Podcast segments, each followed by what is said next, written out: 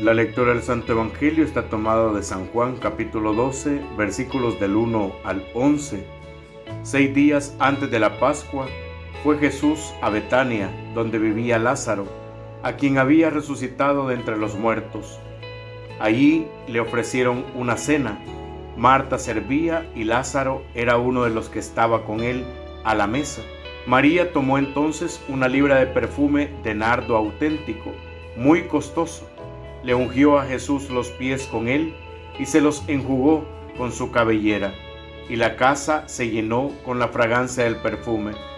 Entonces Judas Iscariote, uno de los discípulos, el que iba a entregar a Jesús, exclamó, ¿por qué no se ha vendido ese perfume en trescientos denarios para dárselo a los pobres? Eso lo dijo no porque le importaran los pobres, sino porque era ladrón y como tenía a su cargo la bolsa, robaba lo que echaban en ella. Entonces dijo Jesús, déjala, eso lo tenía guardado para el día de mi sepultura, porque a los pobres los tendrán siempre con ustedes, pero a mí no siempre me tendrán. Mientras tanto, la multitud de judíos que se enteró de que Jesús estaba allí, acudió no solo por Jesús, sino también para ver a Lázaro a quien el Señor había resucitado de entre los muertos. Los sumos sacerdotes deliberaban para matar a Lázaro, porque a causa de él muchos judíos se separaban y creían en Jesús. Palabra del Señor, gloria y honor a ti, Señor Jesús.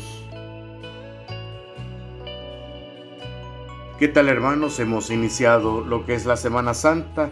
Ayer cantábamos Osana al Hijo de David. Y pues con mucha alegría hemos entrado también nosotros a Jerusalén. Hoy estamos en lunes santo. Es llamado también lunes de autoridad porque Jesús manifiesta ante el pueblo y la naturaleza su poderío. Va a realizar la purificación del templo expulsando a aquellos mercaderes y dejando muy claro, mi casa casa de oración será llamada. Y esto lo encontramos de San Lucas capítulo 19 versículos del 45 al 46. También muestra Jesús su poder sobre la naturaleza al maldecir aquella higuera que no da fruto. Y esto lo encontramos también en San Lucas capítulo 13 versículos del 6 al 9. En el Evangelio que hemos eh, escuchado este día, la liturgia nos avisa que estamos entrando en estos días centrales de la vida y misión de Jesucristo. Él mismo también lo sabe y nos lo hace saber. Ella tenía reservado este perfume para el día de mi sepultura, dice el Señor. A mí no me tendrán siempre con ustedes. Ante esta situación crítica, Judas Iscariote muestra lo peor de sí, el cálculo interesado, ese, ese cálculo mezquino, ese eh, ser egoísta, cuando hay un hermano sufriendo, cuando hay un hermano que va a la cruz, cuando hay un hermano que está en una situación de muerte, hay que romper la alcancía, hay que suspender los cálculos, hay que acabar con todas las cuentas, hay que hacer como María de Betania, hay que darle rienda suelta a la caricia, al derroche de amor, a la compasión. Hay de nosotros si delante de un hermano crucificado sacamos la calculadora y archivamos el amor. En este sentido, ante el gesto de cariño y cercanía de María, no podemos menos que dejarnos interpelar y preguntarnos cada uno de nosotros, ¿cuál será hoy nuestro gesto de amor para con el Señor? ¿Qué caricia vamos a, ensayar en esta Semana Santa para con Él? ¿Cuál será ese signo con el que vamos a manifestarle nuestra compañía, nuestro cariño, nuestra compasión? Jesús mismo nos avisa ¿Dónde nos espera hoy? En los pobres, dice el Señor.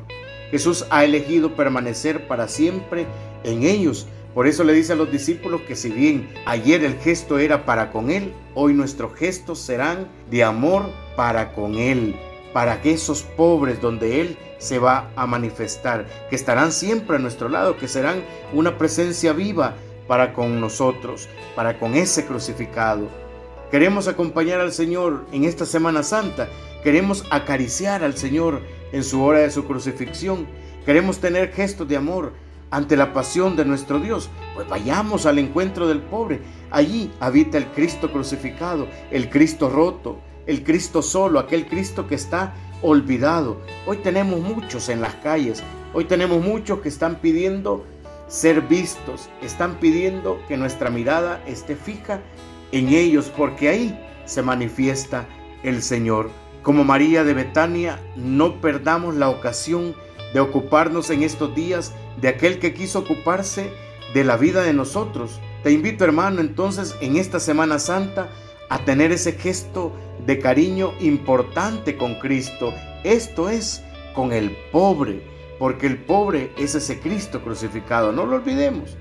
El pobre es ese Cristo crucificado.